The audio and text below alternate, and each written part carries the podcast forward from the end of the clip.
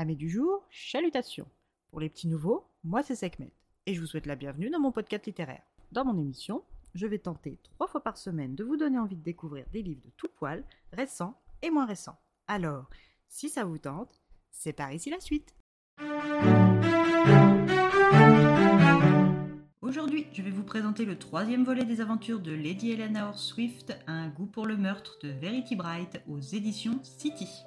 Dans cette troisième aventure de Lady Eleanor Swift, nous la retrouvons juchée sur sa fidèle bicyclette, prête à descendre la colline en direction du village pour y faire ses courses. Cette descente est loin d'être aussi basique qu'il n'y paraît, et ce n'est pas la bagarre improvisée avec un buisson d'aubépine qui dira le contraire. C'est donc avec le bras égratigné et le bas de sa jupe déchiré qu'elle arrive au village. Elle suscite, comme depuis son arrivée il y a six mois, la curiosité et la sollicitude des villageois. En faisant ses emplettes chez le boucher, elle apprend par le biais du commérage habituel des petits villages, la mort suspecte de M. Harris, le député de la circonscription de Chiltern et des Cotswolds. Ayant dîné avec lui et sa femme récemment chez des voisins et amis, elle décide d'envoyer ses condoléances dès son retour à Henley.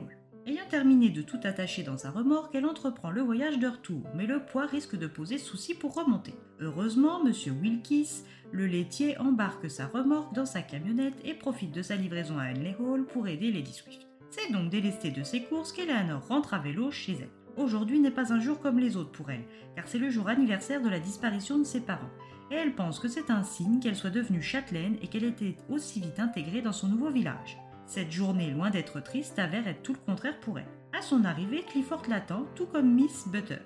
Une fois soignée et raccommodée, Clifford arrive avec les affaires du jour, car oui, la vie d'héritière demande de régler quotidiennement des papiers et de lire et d'étudier des livres de comptes. Mais avant qu'il n'ait eu le temps de s'atteler à la tâche, une visiteuse se fait connaître. Lady Swift la reçoit autour d'une tasse de thé, la curiosité chevillée au corps. La visiteuse est une certaine Miss Dorothy Mann de la Ligue des femmes.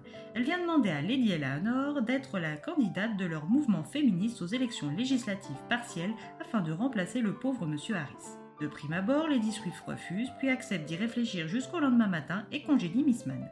Clifford, qui avoue être à l'origine de cette visite opportune, encourage Miss Eleanor à accepter cette charge.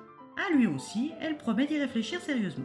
C'est sur cette promesse qu'elle suit son majordome à la cuisine où elle y découvre une femme inconnue qui pleure dans le giron de Miss Trotman. Cette femme est Miss Martha Pickens, une amie, elle aussi cuisinière de Miss Trotman, qui, accessoirement, si vous ne vous rappelez pas, est la cuisinière de Henley Hall. Cette femme était il y a encore très peu de temps la cuisinière de Farrington Manor, la demeure de Monsieur et Madame Farrington. Elle a été libérée de son service après la mort de Monsieur Harris lors de la soirée de charité organisée par ses maîtres. Accusée à tort d'être responsable de sa mort suite à l'absorption du beurre de cacahuète l'ayant empoisonné compte tenu de son allergie connue de tous. Miss Pitkins jure sur tout ce qu'elle a qu'elle n'est pas responsable et que son fudge au chocolat non plus. Eleanor, qui souhaitait se tenir éloignée des morts suspectes pour un moment, se voit contrainte de renier sa parole et aidée de son acolyte Clifford, elle décide d'enquêter sur la mort du député Harris. Le duo va devoir répondre à une foule de questions. À quelle heure M. Harris est-il réellement mort? À quelle heure le fudge au chocolat a-t-il été réalisé? Qui aurait pu intervertir le fudge de Madame Pinkins avec un contenant du beurre de cacahuète? L'allergie aux cacahuètes est-elle la véritable cause du décès ou y a-t-il eu usage de poison? Qui pouvait vouloir la mort du député Harris? Une profusion de questions pour notre talentueux duo qui ne manquera pas de nous entraîner avec eux dans l'élucidation de ce mystère. Alors, qu'attendez-vous pour enquêter?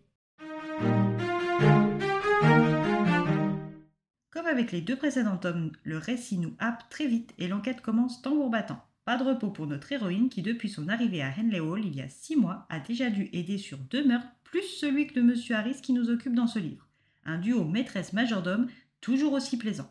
Je vous recommande vivement cette série si elle n'a pas déjà été entamée. Et bien voilà, j'en ai fini pour aujourd'hui. J'espère que cet épisode vous aura plu et vous aura donné des nouvelles idées de lecture. Si vous souhaitez découvrir d'autres petits moments littéraires tout droit sortis de ma bibliothèque, je vous retrouve le jeudi 12 janvier prochain pour un nouvel épisode. Et si d'ici là je vous manque de trop, n'hésitez pas à me rejoindre sur mon compte Instagram, les lectures de Sekhmet. Sur ce, chalut les amis et à la prochaine!